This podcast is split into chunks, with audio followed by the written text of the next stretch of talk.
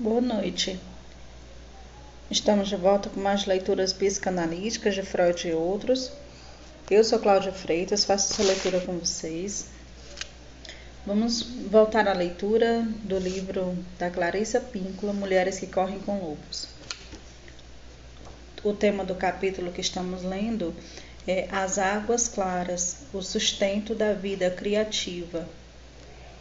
Vamos ler a segunda parte desse capítulo que se encontra na página 359 do livro Mulheres que Correm com Lobos, com o subtópico Reassumindo o Rio. Quem desejar acompanhar comigo, página 359, Mulheres que Correm com Lobos, Clarissa Píncola. Iniciou a leitura. A natureza da vida, morte e vida faz com que o destino, o relacionamento, o amor, a criatividade e tudo mais se movimentem em coreografias amplas e selvagens, uma atrás da outra na seguinte ordem: criação, crescimento, poder, dissolução, morte, incubação, criação e assim por diante. A sabotagem ou a ausência de ideias, pensamentos, sentimentos é o resultado de uma corrente tumultuada. Eis como reassumir o rio. Aceite o alimento para começar a limpeza do rio.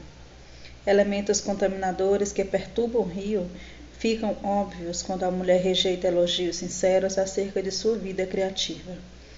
Pode ser que haja apenas um pouquinho de poluição, como no despreocupado.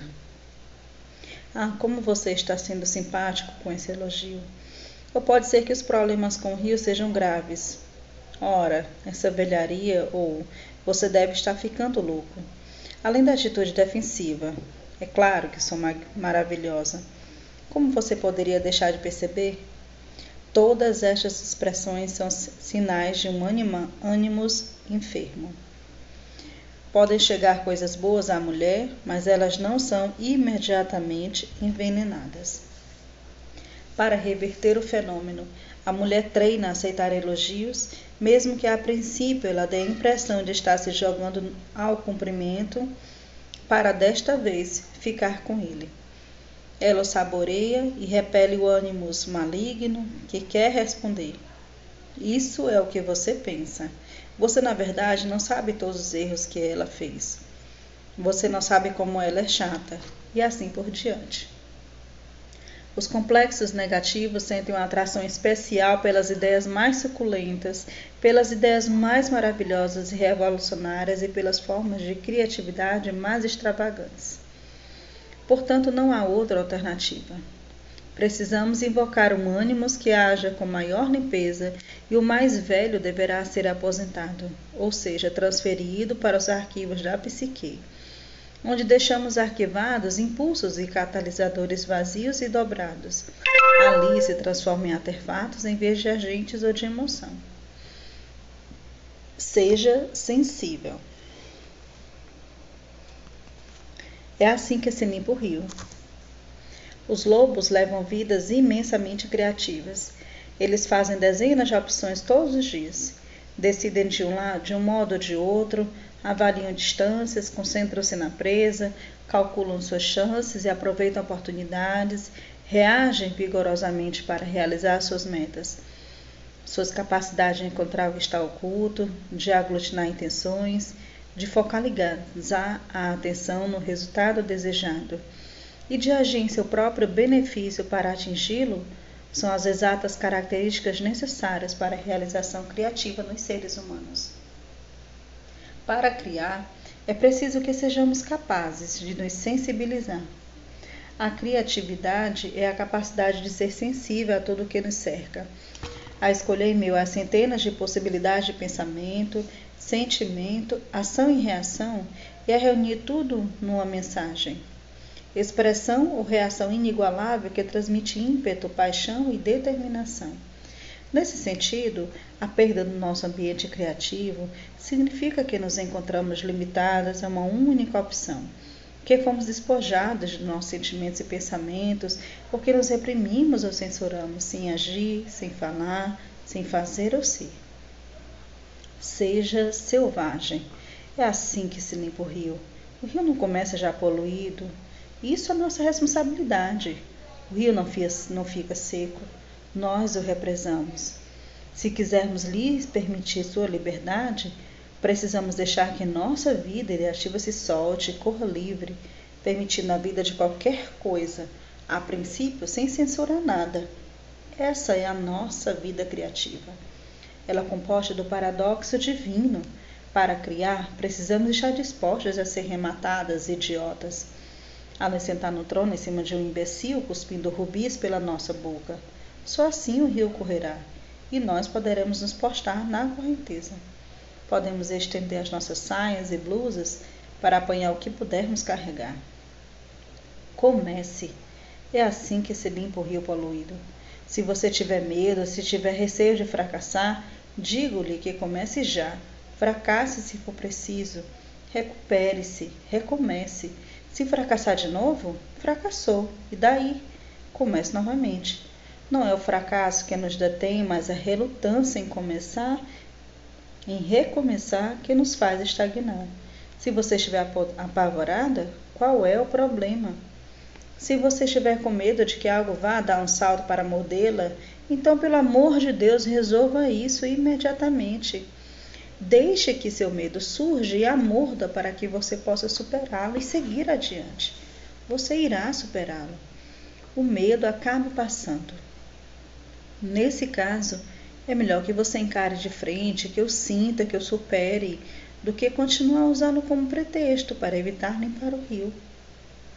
Proteja seu tempo. É assim que se elimina os poluentes. Conheço uma pintora muito impetuosa nas Montanhas Rochosas que pendura o seguinte cartaz na porta de casa quando ela está disposta a pintar ou a pensar. Estou hoje trabalhando e não vou receber visitas. Sei que você pensa que isso não se aplica a você, porque você é o gerente da minha conta do banco, meu agente ou meu amigo, mas se aplica sim. Outra escultora que conheço tem o seguinte cartaz pendurado no portão: Não perturbe, a não ser que eu tenha ganhado a loteria ou que alguém tenha visto Jesus Cristo na rodovia Old Taos. Como se pode ver, o ânimo positivo tem excelentes fronteiras. Fique com ela. Como eliminar ainda mais a poluição?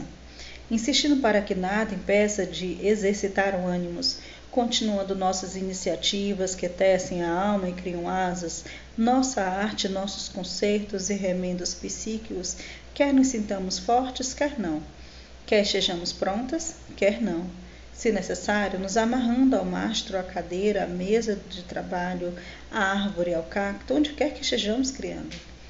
Esses complexos negativos são eliminados ou transformados.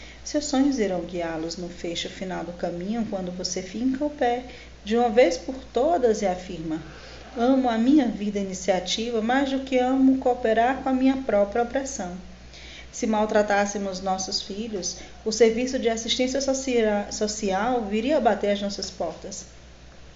Se maltratássemos nossos animais de estimação, a sociedade protetora dos animais viria nos afastar dele. No entanto, não existe nenhuma patrulha da criatividade ou polícia da alma para intervir se insistíssemos em esfaimar nossa alma. Somos só nós mesmos. Nós somos as únicas a cuidar do self, da alma e do ânimo heróico. É uma enorme crueldade regá-los apenas uma vez por semana, uma vez por mês, ou mesmo uma vez por ano. Cada um deles tem seu ritmo circadiano. Eles precisam de nós e da água da nossa atividade todos os dias. Proteja sua vida criativa. Se você quiser evitar a hambre del alma, a alma faminta, chame o problema pelo seu verdadeiro nome e trate de consertá-lo. Pratique sua atividade todos os dias. E então não permita que nenhum homem, mulher, parceiro, amigo, religião, emprego ou voz resmungue, venha, resmungona, venha forçá-la a passar fome. Se necessário, arreganhe os dentes. Forge seu verdadeiro trabalho. Construa aquele abrigo de carinho e conhecimento. Transfira sua energia de um lado para o outro. Insista em atingir um equilíbrio entre a responsabilidade prosaica e o êxtase pessoal proteja a alma Insista numa vida criativa de qualidade. Não permita que seus próprios complexos, sua cultura, os dejetos intelectuais ou que qualquer papo furado político, pedagógico, aristocrático ou pretensioso lhe roubem essa vida. Ofereça alimentos para a vida criativa. Embora muitas coisas sejam boas e nutritivas para a alma, a maioria recai num dos quatro grupos básicos de alimento da mulher selvagem: o tempo, a sensação de integração, a paixão e a soberania. Faça estoque deles. Eles mantêm o rio limpo. Quando o rio estiver novamente limpo, ele estará livre para correr. A produção criativa da mulher aumenta e daí em diante continua em ciclos naturais de aumento e redução. Nada será enlameado ou destruído por muito tempo. Quaisquer agentes de contaminação que ocorram naturalmente serão neutralizados com eficácia. O rio volta a ser nosso sistema de realimentação, um sistema no qual penetramos sem medo, do qual podemos beber sem preocupação, junto com o qual podemos tranquilizar a alma atormentada de La Llorona, curando seus filhos e os devolvendo para ela. Podemos então desmontar o mecanismo poluente da fábrica, instalar um novo ânimos. Podemos viver nossa vida como desejarmos e como nos for conveniente, ali ao lado do rio, com nossos filhinhos no colo, mostrando-lhe seu reflexo na água limpíssima. Subtópico: a concentração e o moinho da fantasia. Na América do Norte, o conto intitulado A Menininha dos Fósforos é mais conhecido na versão de Hans Christian Andersen. Ele descreve as consequências da falta de alimento e da falta de concentração.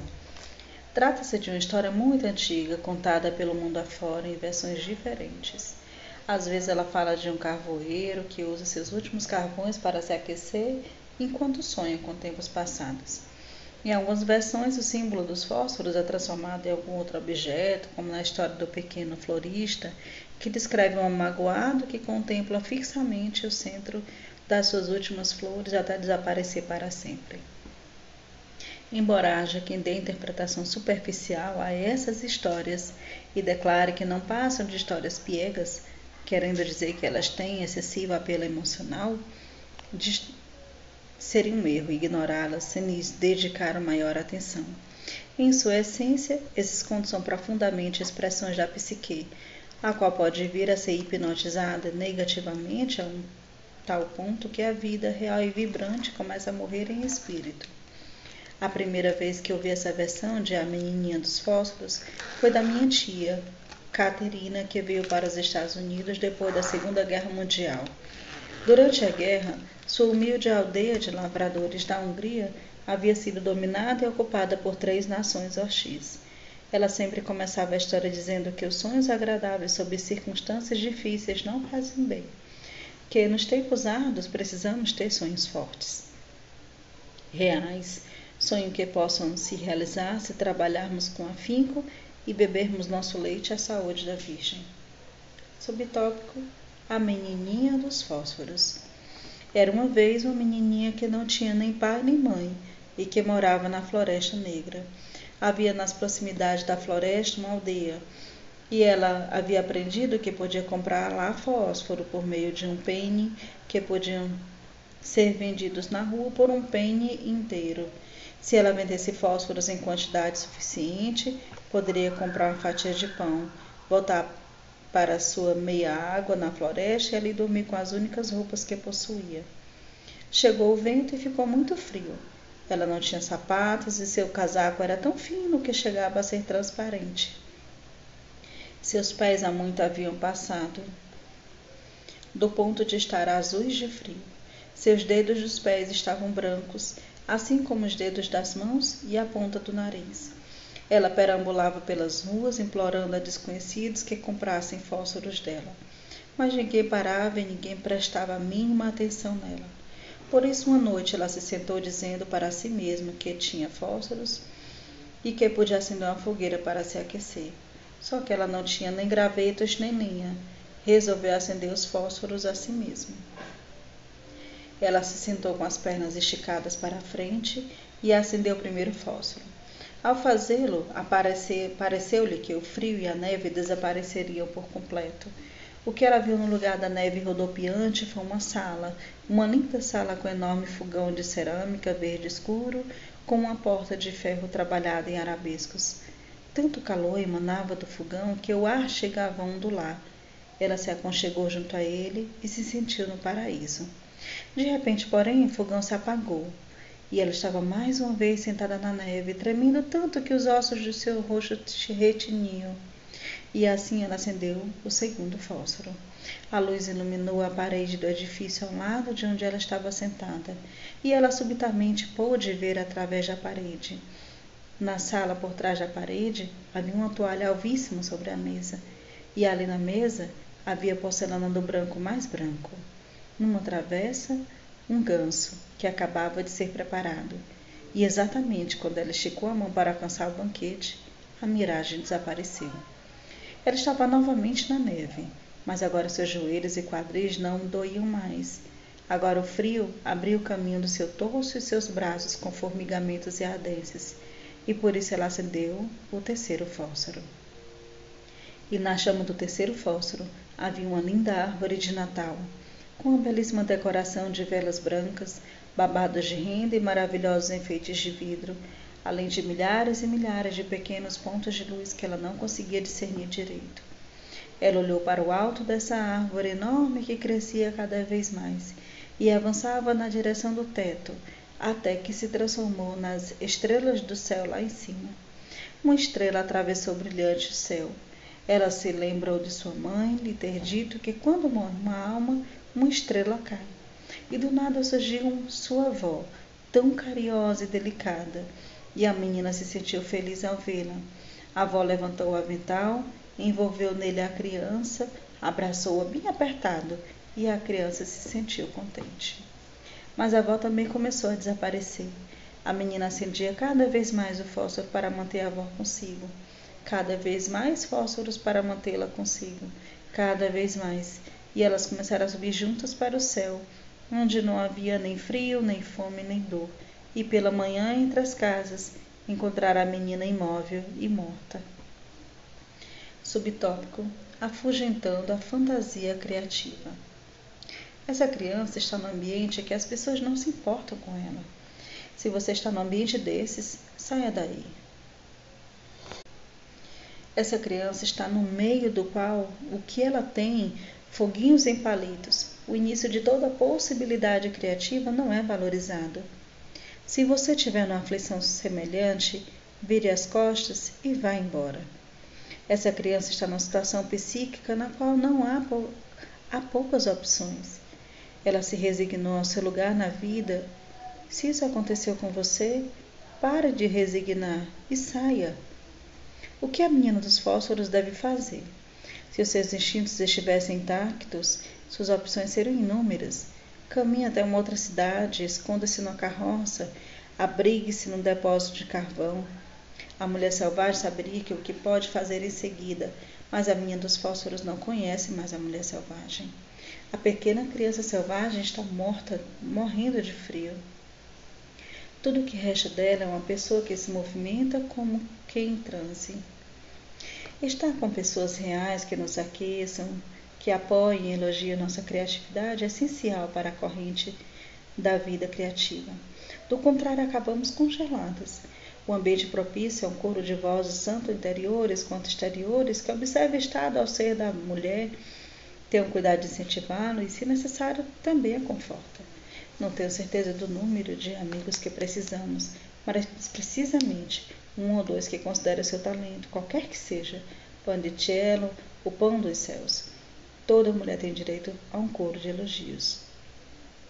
Quando as mulheres estão ao relento, no frio, elas costumam viver de fantasias em vez de ação. Fantasias esse tipo são tipos de anestésico. Conheço mulheres dotadas de vozes maravilhosas. Conheço mulheres contadoras inatas de história. Quase tudo lhe sai da boca é de improviso e bem elaborado. No entanto, elas sentem isoladas ou de algum modo destituídas de seus direitos. Elas são tímidas, que muitas vezes é um disfarce para um ânimo esfaimado. Elas têm dificuldade para perceber que recebem apoio aí de dentro, de amigos, de família ou da comunidade. Para evitar o destino da menininha dos fósforos, há um importante passo que você deve dar. Qualquer um que não apoia sua arte, sua vida, não é digno do seu tempo. É duro, mas é verdade. Se não pensarmos assim, adotamos direto os trapos das meninas dos fósforos e somos forçadas a ver uma fração de vida que mata pelo frio todo pensamento, toda esperança, talento, escritos, alegrias, projetos e danças. O calor deveria ser o principal alvo da menininha dos fósforos. Na história, porém, ele não é. Pelo contrário, ela tenta vender os fósforos ou suas fontes de calor. Essa atitude não deixa o feminino nem um pouco mais quente, o rico, o sábio, e impede seu desenvolvimento futuro. O calor é um mistério. Ele, de certo modo, nos cura e nos gera. Ele é que solta o que está preso demais, propicia o movimento livre, o misterioso impulso de si. O primeiro voo das ideias novas, não importa o que o calor seja, ele aproxima as pessoas cada vez mais. A menina dos fósforos não está no ambiente em que se possa desenvolver. Não há calor, não há gravetos, não há lenha. Se estivéssemos no seu lugar, o que poderíamos fazer? Para começar, poderíamos nos acalentar a terra de fantasia que a menina cria ao o fósforo. Existem três tipos de fantasias. O primeiro é a fantasia do prazer, uma espécie de sorvete mental. Sorvete mental é exclusivamente destinado à frição como quando sonhamos de olhos abertos. O segundo tipo de fantasia é da formação intencional de imagens. Essa fantasia é como uma sensação de planejamento. Ela é usada como um veículo para nos levar a agir. Todos os sucessos psicológicos, espirituais, financeiros e criativos começam com fantasias dessa natureza. E existe ainda o terceiro tipo, aquela fantasia que paralisa tudo. É o tipo de fantasia que impede a ação adequada nos momentos críticos. Infelizmente, é essa fantasia criada pela menina dos fósforos. É uma fantasia que não tem nada a ver com a realidade. Ela está relacionada sim à sensação de que não há nada a ser feito mesmo e que não faz diferença se mergulharmos numa fantasia vã. Às vezes, essa fantasia está na mente da mulher. Às vezes, ela chega numa garrafa de bebidas, numa seringa ou na falta dessas coisas. Às vezes, a fumaça de um alucinógeno é o meio de transporte. Ou ainda, muitos quartos descartáveis imobiliados como uma cama e um desconhecido. As mulheres dessas situações estão representando a menininha dos fósforos, em cada noite de fantasias e de mais fantasias, acordando congeladas e inertes a cada amanhecer. Existem muitas formas de perder o rumo, de perder o foco da atenção. E o que poderá reverter essa situação e restaurar a autoestima e o amor próprio? Temos de descobrir algo muito diferente do que o que a menininha dos fósforos tinha. Precisamos levar nossas ideias para um lugar onde elas encontrem apoio. Esse é um passo enorme, concomitante com a volta ao foco de atenção. Encontrar um lugar propício. Pouquíssimas mulheres têm a condição de criar apenas com o próprio gás. Precisamos de todos os estímulos que pudermos encontrar. A maior parte do tempo, as pessoas têm ideias fantásticas. Vou pintar aquela parede de uma cor que eu aprecio, vou bolar um projeto com o qual toda a cidade se envolva, vou fazer uns azulejos para o meu banheiro, e se eu realmente gostar deles, vou vender alguns.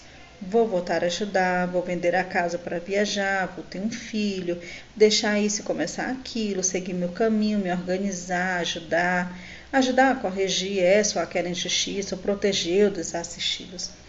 Esses tipos de projetos precisam ser acalentados e alimentados. Eles precisam de apoio vital de pessoas carinhosas. A menina dos fósforos está aos frangalhos. Como diz a velha, velha canção folclórica, Esteve por baixo tanto tempo que até lhe parece que está por cima. Nada pode vicejar nesse nível. Queremos nos colocar em situações nas quais, como as plantas e as árvores, possamos nos voltar para o sol, mas é preciso que haja um sol. Para conseguir isso, temos que nos mexer, não simplesmente ficar ali sentadas.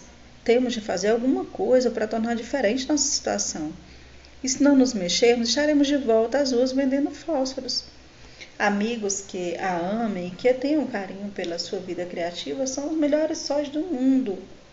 Quando a mulher com a menina dos fósforos não tem nenhum amigo, ela também se sente congelada de angústia, bem como às vezes de raiva. Mesmo que se tenha amigos, eles podem não ter sóis. Eles podem reconfortá-la em vez de mantê-la informada das suas circunstâncias cada vez mais gélidas. Eles a consolam, mas isso é muito diferente do cuidado e carinho. O cuidado e carinho leva a mulher de um lugar para o outro. Eles são como cereais matinais psíquicos. A diferença entre o consolo e cuidado e carinho é a seguinte: se você tem uma planta que está doente porque você a mantém no armário escuro e você lhe diz palavras tranquilizadoras, isso é consolo. Se você tira a planta do armário e a põe ao sol, lhe dá água para beber e depois conversa com ela, isso é cuidado e carinho. Uma mulher entregelada, sem cuidado e sem carinho, tem a propensão de se voltar para as incessantes fantasias hipotéticas. No entanto, mesmo que ela esteja nessa condição de entregelamento, especialmente se ela estiver numa situação dessas, ela deve recusar a fantasia consoladora. E é esse tipo de fantasia que nos deixará morta sem a menor dúvida. Você sabe como essas fantasias letais se apresentam. Um dia, quem sabe, se ao menos eu tivesse, ou ele vai mudar. Se eu só aprender a me controlar quando eu realmente estiver pronta, quando eu tiver o X, o Y, o Z suficiente quando as crianças crescerem, quando eu me permitir mais segura, quando encontrar outra pessoa e logo que eu, e assim por diante. A menininha dos fósforos tem uma avó interna que, em vez de gritar com ela, acorda, levanta, não importa que custe, descubra um lugar quente, prefere levá-la para uma vida de fantasia, levá-la para o céu. Mas o céu não vai ajudar a mulher selvagem a criança selvagem acuada, a menina dos fósforos nessa situação. Essas fantasias consoladoras não devem ser detonadas. Elas são distrações sedutoras e letais que nos afastam do trabalho verdadeiro. Vemos a menininha dos fósforos fazer uma espécie de permuta, um tipo de comércio maléfico, quando ela vende os fósforos, os únicos objetos que possui que poderiam aquecê-la. Quando as mulheres estão desconectadas com o amor benéfico da mãe selvagem, elas estão vivendo com o equivalente a uma dieta de subsistência no mundo exterior. O ego mal consegue se manter vivo, mantendo o mínimo de alimento de fora e voltando a cada noite do ponto de onde começou sem parar. Ali a menina adormece exausta. Ele não pode despertar para uma vida, para um futuro, porque sua desgraça é como um gancho no qual ela se pendura todos os dias. Nas iniciações, passar algum tempo sob as condições difíceis faz parte de uma separação forçada da acomodação e do conforto, como transição iniciática, esse período tem seu término. E a mulher, recém-preparada, começa uma vida criativa e espiritual revitalizada e esclarecida. No entanto, poderia ser dito que as mulheres, na situação da menina dos fósforos, foram envolvidas numa iniciação que deu errado as condições hostis não devem, não servem para um aprofundamento só para dizimar. É preciso que elas escolham um outro local, um outro ambiente, com tipos diferentes de apoio e de orientação. Historicamente, em especial na psicologia dos homens, a doença, o exílio e o sofrimento são muitas vezes compreendidos como uma separação iniciática, ocasionalmente com enorme significado. No entanto, para as mulheres, há outros arquétipos iniciáticos que têm origem na psicologia e no físico da mulher. Dar luz é um deles. O poder do sangue é outro, assim como estar apaixonado ou ser objeto de amor benéfico. Receber a bênção de alguém que ela admira, receber ensinamentos profundos e positivos de alguém mais velho do que ela, todas essas são iniciações intensas e que possuem suas próprias tensões e ressurreições. Seria possível dizer que a menina dos fósforos chegou muito perto e, no entanto, ficou longe demais do estado transicional de movimento e ação que teria completado a sua iniciação. Embora ela possua os meios para uma experiência iniciática na sua vida miserável, não há ninguém nem dentro nem fora dela que oriente seu processo psíquico. Em termos psíquicos, no sentido mais negativo possível, o inverno traz o beijo da morte, ou seja, uma frieza e tudo o que toca a frieza representa o fim de um relacionamento. Se você quiser matar alguma coisa, basta agir com frieza. Assim que vemos congelado nosso sentimento, nossos pensamentos, nossa atividade, o relacionamento não é mais possível. Quando os seres humanos querem abandonar qualquer coisa dentro de si mesmo, pretendem dar um gelo em alguém, eles o ignoram, deixam de convidá-los, isolam-nos, fazem o maior esforço para não ter nem mesmo que ouvir a sua voz ou pôr os olhos sobre eles. É essa a situação da psique na menina dos fósforos. A menina dos fósforos perambula pelas ruas e implora a desconhecidos que comprem os fósforos dela.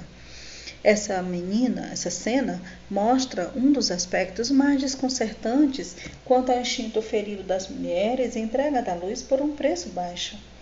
As pequenas luzes nos palitos são semelhantes às luzes maiores, as caveiras das pontas das varas na história da vasalisa. Elas representam sabedoria, mas o que é mais importante, elas acionam a conscientização, substituindo o escuro pela luz, reacendendo o que acabou de se apagando. O fogo é o principal símbolo da revivificação da psique. Temos aqui a menina dos fósforos em extrema necessidade, mendigando, oferecendo, na realidade, algo de valor muito maior, uma luz do que um valor percebido em troca, um penny. Quer esse grande valor dado em troca de um valor menor e esteja dentro da nossa psique, quer ele seja vivenciado por nós no mundo objetivo, o resultado é o mesmo, a mais, maior perda de energia. Nessa circunstância, a mulher não consegue suprir suas próprias necessidades. Algo que quer viver implora pela vida, mas não obtém resposta. Temos aqui também alguém que, como Sofia, o espírito grego da sabedoria tira a luz das profundezas, mas revende em espasmos de fantasias inúteis. Maus amantes, patrões inescráveis, situações de exploração, complexos ardilosos, todos os tipos atraem a mulher para essas escolhas. Quando a menina dos fósforos resolve acender os fósforos, ela está usando seus recursos para fantasiar em vez de usá-los para agir. Ela queima sua energia de um modo quase que instantâneo. Isso aparece como evidência da vida da mulher. Ela está determinada a entrar para a faculdade, mas demora três anos para decidir qual prefere. Ela vai fazer aquela série de quadros, de quadros, mas como não tem um lugar onde possa exibir o conjunto, não dá prioridade à pintura. Ela quer fazer isso ou aquilo, mas não reserva tempo para aprender, para desenvolver bem sua sensibilidade, sua técnica. Ela tem dez cadernos cheios de sonhos, mas fica enredada pelo fascínio, pela interpretação e não consegue pôr em ação seu significado. Ela sabe que deve sair, começar, parar, avançar, mas não faz nada disso. E assim compreendemos seus motivos. Quando a mulher tem seus sentimentos congelados, quando ela não consegue mais sentir, quando seu sangue, sua paixão não mais atinge as extremidades da sua psique, quando ela está desesperada, em todos esses casos, uma vida de fantasia é muito mais agradável do que qualquer outra coisa que alcance seus olhos a pequena chama dos seus fósforos, por não ter nenhuma lenha a queimar, acaba queimando sua psique, como se ela fosse uma grande acha seca. A psique começa a se iludir, e ela agora vive no fogo da fantasia de satisfação de todos os seios. Esse tipo de fantasia é como uma mentira. Se você a repetir com bastante frequência, começará a acreditar nela. Esse tipo de angústia de conversão, na qual os problemas as questões são minimizados com a entusiástica fantasia de soluções irrealizáveis ou de tempos melhores, não ataca apenas as mulheres. Ele é o maior obstáculo enfrentado pela humanidade. O fogão na fantasia da menina dos fósforos representa pensamentos calorosos. Ele é também um símbolo do centro, do coração da lareira. Ele nos diz que a sua fantasia está à procura do céu verdadeiro, do coração da psique, do calor de um lar interno. De repente, porém, o fogão se apaga. A menina dos fósforos, como todas as mulheres nesse tipo de ação psíquica, descobre que está novamente sentada na neve. Vemos aqui que esse tipo de fantasia é momentâneo e destrutivo. Ele não tem nada a queimar, a não ser a nossa energia. Muito embora a mulher possa usar suas fantasias para se manter aquecida, ela mesmo assim acaba no frio profundo. A menina dos fósforos acende outros palitos. Cada fantasia se extingue e a criança começa, volta a congelar na, na neve. Quando a psique está gelada, a pessoa se volta para si mesma e, e para ninguém mais. Ela risca o terceiro fósforo, ele é o número 3 dos contos de fadas, número mágico, o ponto do qual algo de novo pode acontecer. Nesse caso, porém, como uma fantasia superação, nada de novo acontece. É irônico que haja uma árvore de Natal na história. A árvore de Natal evoluiu de um símbolo pré-cristão da vida eterna. A árvore que mantinha suas folhas verdes mesmo no inverno. Seria possível dizer que isso era o que poderia salvá-la? A ideia da psique da alma sempre verde, sempre crescendo, sempre em movimento, mas o quarto não tem teto. A ideia da vida não pode ser contida na psique. A ilusão assumiu o comando. A avó é tão carinhosa, tão dedicada, e no entanto ela é uma fina final. O último trago da cicuta. Ela atrai a criança para o sono da morte. Em seu sentido mais negativo, é seu sono da acomodação, o sono do entorpecimento. Tudo bem, dá para eu aguentar. O sono da negação. Basta que eu olhe para um lado. Esse é o sono da fantasia maligna, no qual esperamos que todo sofrimento psíquico desapareça como que por mágica. Trata-se de um fato psíquico que, quando a libido, a energia definha ao ponto de não mais se ver a respiração no espelho, a natureza da vida, morte e vida aparece representada aqui pela avó. É a sua tarefa de chegar ao momento de morte de alguma coisa, de incubar a alma que deixou sua casa para trás e de cuidar dessa alma até que ela possa renascer. Essa é a bênção da psique de todo mundo. Mesmo diante do final doloroso, quando quanto da menina dos fósforos há um raio de luz. Quando se reúnem tempos, insatisfação e pressão suficientes, a mulher selvagem da psique lançará a vida nova na mente da mulher, dando-lhes a oportunidade de agir em seu próprio interesse mais uma vez. Como podemos ver, se o sofrimento envolvido é muito melhor por a nossa dependência da fantasia do que aguardar com desejo e esperança que sejamos ressuscitados dos mortos. Subtópico: a renovação do fogo criativo. Imaginemos, portanto, agora que temos tudo, temos tudo reunido, que não temos a menor dúvida quanto ao nosso propósito, que não estamos nos afogando na fantasia escapista, que estamos integrados em, e que nossa vida criativa prospera. Precisamos de mais uma qualidade. Precisamos saber o que fazer. Não se perdemos nosso foco de atenção, mas quando perdermos? ou seja, quando estivermos temporariamente desgastadas. O que, depois de todo o esforço, ainda precisamos, poderíamos perder o rumo? Poderíamos sim, mas ele fica perdido apenas por um tempo limitado, pois é a ordem natural das coisas. Felizmente, os camponeses da Europa Oriental já resolveram tudo isso para nós. Eles têm um conto de fadas maravilhoso intitulado Os Três Cabelos de Ouro. Essa é a história de contadores que vem transmitindo às pessoas há centenas, talvez milhares de anos, pois ela representa um arquétipo. É essa a natureza dos arquétipos. Eles deixam comprovação, eles se estremecem nas histórias, no sonho, nas ideias dos mortais. Ali eles se tornam um tema universal, um conjunto de instruções residindo não sabe onde, mas atravessando um tempo, um espaço para iluminar cada nova geração. Há um ditado que diz que as histórias têm asas elas conseguem atravessar voando um monte de cárpacos para ir a se abrigar às rurais. Elas dão então um salto até Siena e conseguem espiar até pular para as montanhas rochosas e assim por diante. Essa versão dos três cabelos de ouro é romena. Existem também versões teutônicas e celtas. Ela ainda é conhecida na periferia da região desértica que cobre a parte do México e dos Estados Unidos. É uma história que trata de recuperação do rumo perdido. O rumo é composto de sentir, ouvir e seguir a orientação da voz da alma. Muitas mulheres conseguem ter a perfeita noção dos rumos, mas quando perdem contato com ela, ficam dispersas como um colchão de penas aberto que se espalhou por todo o campo. É importante para um repositório, para tudo que sentimos e ouvimos a natureza selvagem.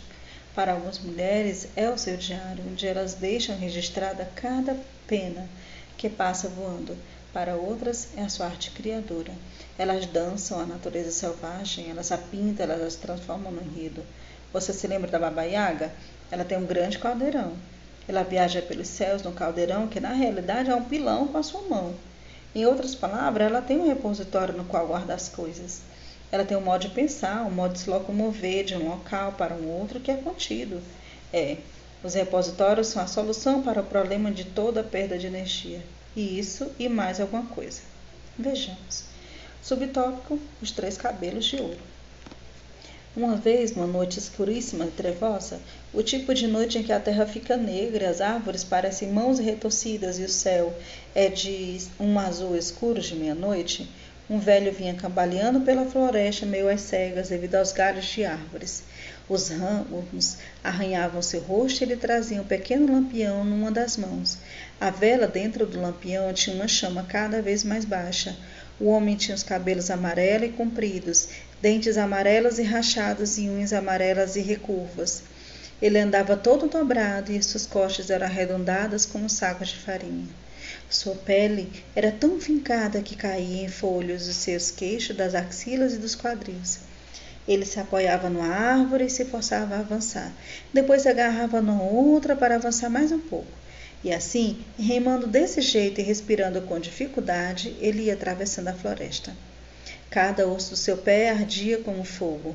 As corujas nas árvores piavam, acompanhando o gemido das suas articulações, à medida que ele seguia pelas trevas. Muito de longe, tremeluzia uma luzinha, um chalé, um fogo, um lar, um local de descanso, e ele se esforçava na direção daquela luz. No exato instante em que chegou à porta, ele estava tão cansado, tão exausto, que a pequena chama do seu lampião se apagou e o velho caiu porta adentro desmaiado. Dentro da casa, uma velha estava sentada diante de uma bela fogueira, e ela se apressou a chegar até ele, segurou-o nos braços e o levou mais para perto do fogo. Ela o abraçou como uma mãe abraça o filho. Ela se sentou na cadeira de balanço e o embalou, e ali ficaram os dois, o pobre frágil velhinho apenas um saco de ossos e a velha forte que embalava. Pronto, pronto, calma, calma, pronto, pronto. Ela o embalou a noite inteira, e quando ainda não havia amanhecido, mas estava quase chegando a hora, ele estava extremamente remoçado. Ele agora era um belo rapaz de cabelos dourados e membros longos e fortes, mas ela continuava a embalá-lo. Pronto, pronto, calma, calma, pronto, pronto. E quando a manhã foi se aproximando cada vez mais, o rapaz foi se transformando numa linda criancinha, com cabelos dourados trançados como palha de milho. No momento exato do raiado dia, a velha arrancou bem rápido três fios da linda cabeça da criança e jogou nos ladrilhos. Eles fizeram um barulhinho. Tsh, tsh,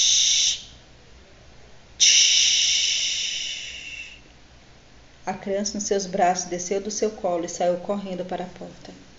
Voltando o rosto por um instante para a velha, o menino deu um sorriso deslumbrante, virou-se e saiu voando para o céu para sanar o brilhante sol da manhã. Tudo à noite é diferente. Por isso, para entender essa história, precisamos mergulhar numa consciência noturna, no estado no qual percebemos com maior rapidez cada estalido ou ruído. É a noite que ficamos mais próximos de nós mesmos, mais próximos de ideias, sentimentos essenciais não tão registrados durante o dia. A noite é o mundo da mãe Nix, a mulher que criou o mundo. Ela é a velha mãe dos dias, uma das megeras da vida e da morte. Quando é noite, no conto de fada, sabemos que estamos no inconsciente. Na São João, São João da Cruz chamou de noite escura da alma. Nessa história, ela é um período em que um homem muito velho vai enfraquecendo cada vez mais. É uma hora em da qual estamos nas últimas, em algum sentido importante. Perder o rumo significa perder a energia.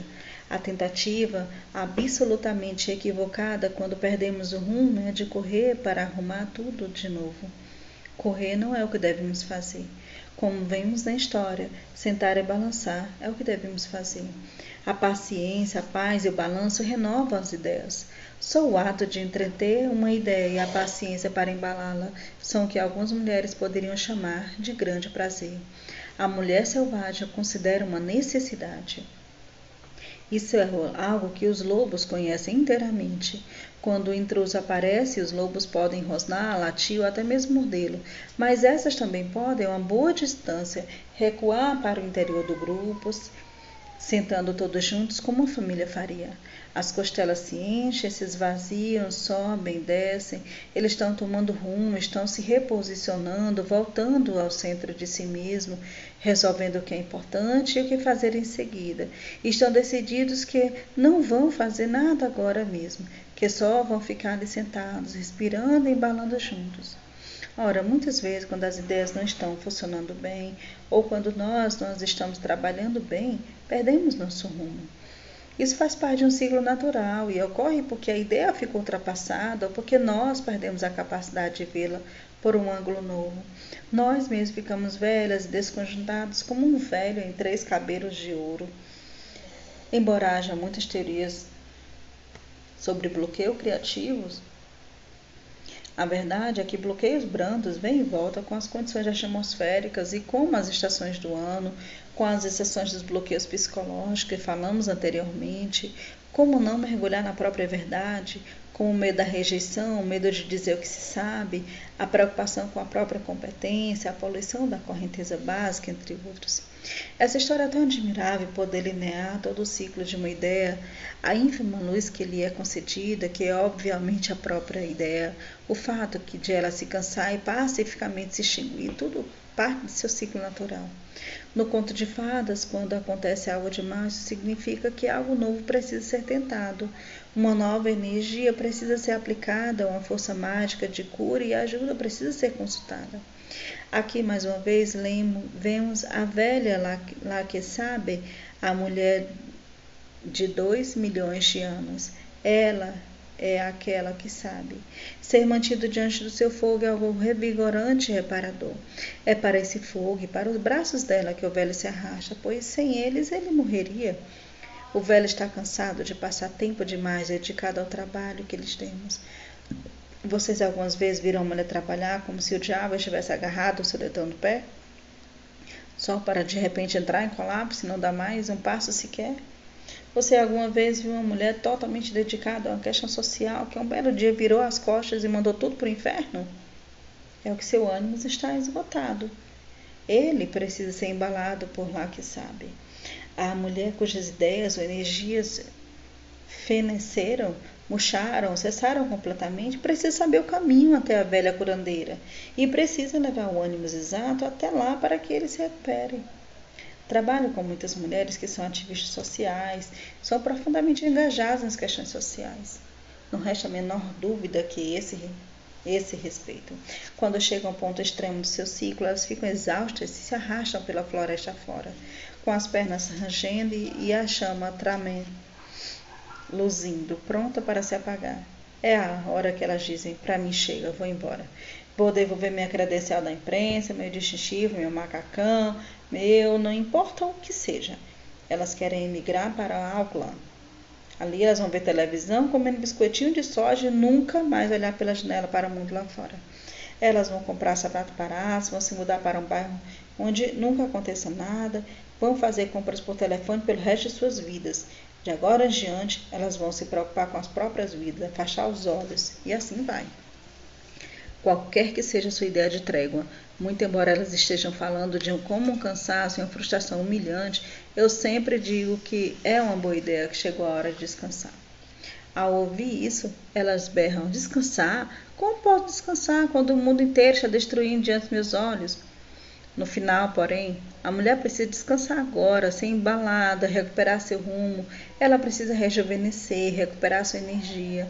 Ela acha que não pode fazer isso, mas pode sim, pois o ciclo das mulheres, sejam elas mães, alunas, artistas ou ativistas, sempre se dispõe a suprir a falta das que saem de licença. A mulher criativa precisa de descanso agora para voltar ao trabalho intenso mais tarde. Ela precisa visitar a velha floresta revitalizadora, a mulher selvagem, numa de suas muitas apresentações.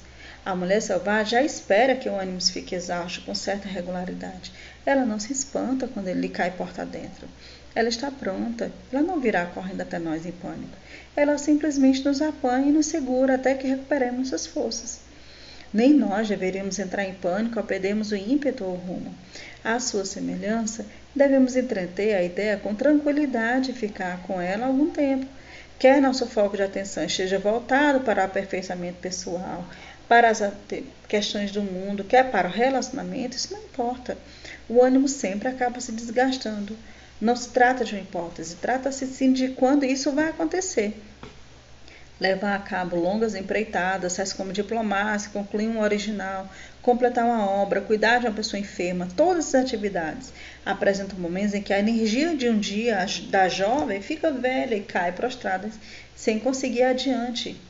Para as mulheres, é melhor que elas tenham conhecimento disso desde o início, porque as mulheres costumam ser surpreendidas pela fadiga.